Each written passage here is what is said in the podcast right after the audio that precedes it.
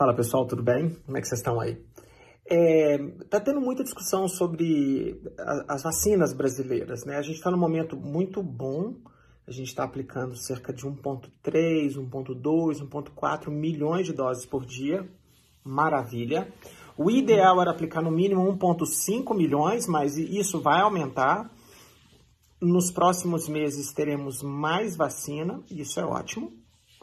E, obviamente, a gente vai começar a discutir outras coisas sobre vacina, sobre, por exemplo, eu vou precisar fazer uma dose de reforço? Eu precisarei quanto tempo os efeitos dessas vacinas duram? E eu tenho certeza que está sendo investigado, mas a resposta para várias dessas perguntas a gente não sabe, tá? Aconteceu uma coisa que eu já fiz em vídeos meses atrás, antes de começar a vacinação no Brasil. É aquela várias frases assim, olha, o meu tio, a minha mãe, o meu padrinho, o meu vizinho tomou duas doses de vacina e morreu. Nem importa a, a marca, tá? E as pessoas estão é, preocupadas com isso. E eu também disse lá para trás que quando você sai de um estudo de 12 mil sujeitos e vai vacinar no mundo real a casa dos milhões de pessoas, é claro que parte dos achados do estudo não se replicam em 100% no mundo real, tá? O contrário não é verdadeiro, tá, gente? Só se você tiver um erro do tipo 2, quem é meu aluno aí do curso vai saber o que eu tô falando, tá? Mas geralmente, o, você descobre se no mundo real está replicando o efeito da vacina quanto você tem uma população muito vacinada. Então a gente tem pequenos dados, por exemplo, do press release do estudo de Serrana, que mostra que quando você vacina a cidade inteira, as taxas de transmissão e morte é, caem. O que a gente está muito bom. É nítido que reduziu a mortalidade de idosos. Olha, eu sempre falo a palavra reduziu, eu não falei que acabou. Reduziu a mortalidade de idosos e tudo indica, e aí eu não tenho dado para falar isso, que reduziu muito a mortalidade de profissionais de saúde. E esses caras tomaram lá em janeiro a vacina da Coronavac, que era a que tinha no momento. E ainda assim, essa é uma vacina que tem muita discussão sobre ela ainda. E eu vou começar a botar dedo na ferida das pessoas.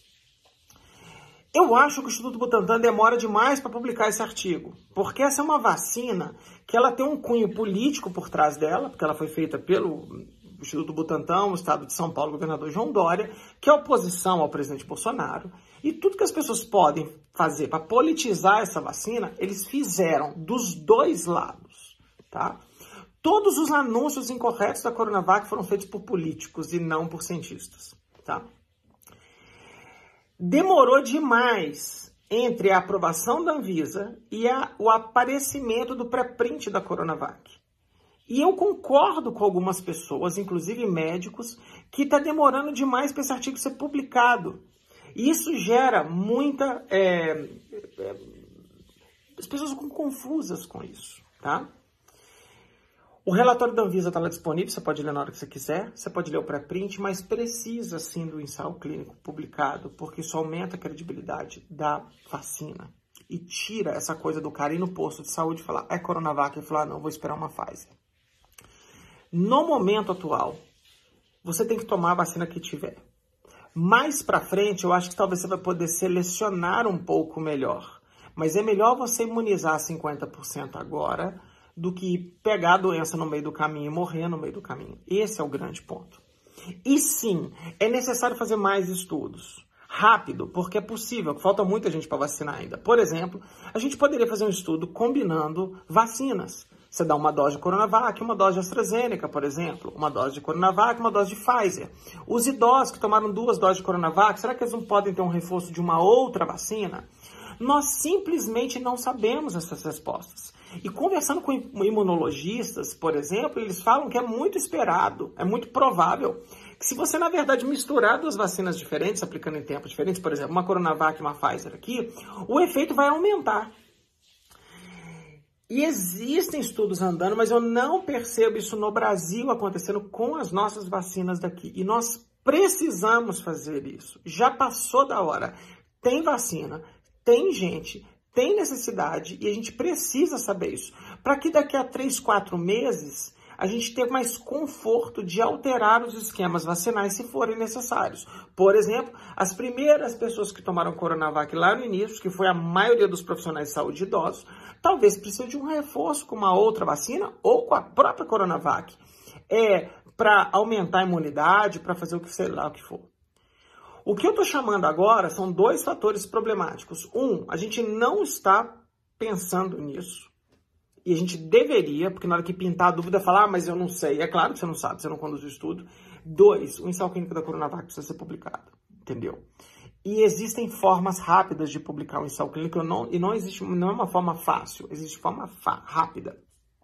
As grandes revistas internacionais, Lancet, New England Journal, BMJ, por exemplo, elas têm uma coisa que chama Fast Track Review que é um acordo que você faz com o editor da revista, que você tem na mão um paper que você acha que vai fazer a diferença na vida das pessoas, por exemplo, uma vacina para Covid, de um estudo muito bem conduzido, e que ele gostaria que ele fizesse isso de forma rápida.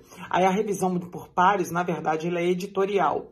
O editor-chefe manda para dois editores sêniores, os dois editores sêniores trabalham como revisores, eles têm que fazer isso em 48 horas, isso é fácil, a leitura de um paper é de uma hora, mais ou menos manda as correções para os autores, os autores têm 48 horas para replicar. E aí o, o paper pode ser aceito ou rejeitado rápido e colocado rapidamente para as pessoas poderem ler. E eu acho que nesse caso tá, eu posso estar sendo super injusto, mas eu acho demorando demais. Então, também do mesmo local, pouco tempo atrás teve estudo de Serrana. Sai um press release, não temos pré-print, não temos paper, não temos nada.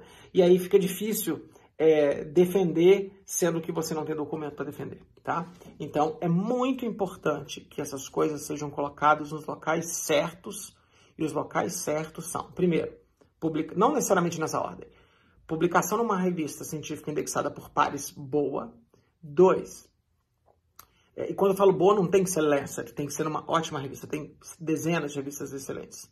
Dois, aprovadas por uma agência regulatória, que são coisas diferentes e a Coronavac venceu uma dessas etapas apenas, e a segunda fica parecendo que ela é menos importante, mas ela não é, porque a publicação assegura a credibilidade científica entre as coisas, tá bom? E pré-print pode mudar muito, tá? Então eu já li o pré-print, pré-print é bom e tal, mas pode mudar muito o cenário entre o pré-print e a publicação final, tá? Eu vejo o pessoal do Recovery Trial anunciando o resultado no press release de um dia, dois dias depois está o pré-print, um mês depois o paper está publicado. Não há razão. Então, se por um lado você aplaude, por um lado você não pode deixar de aplaudir para o outro, tá bom?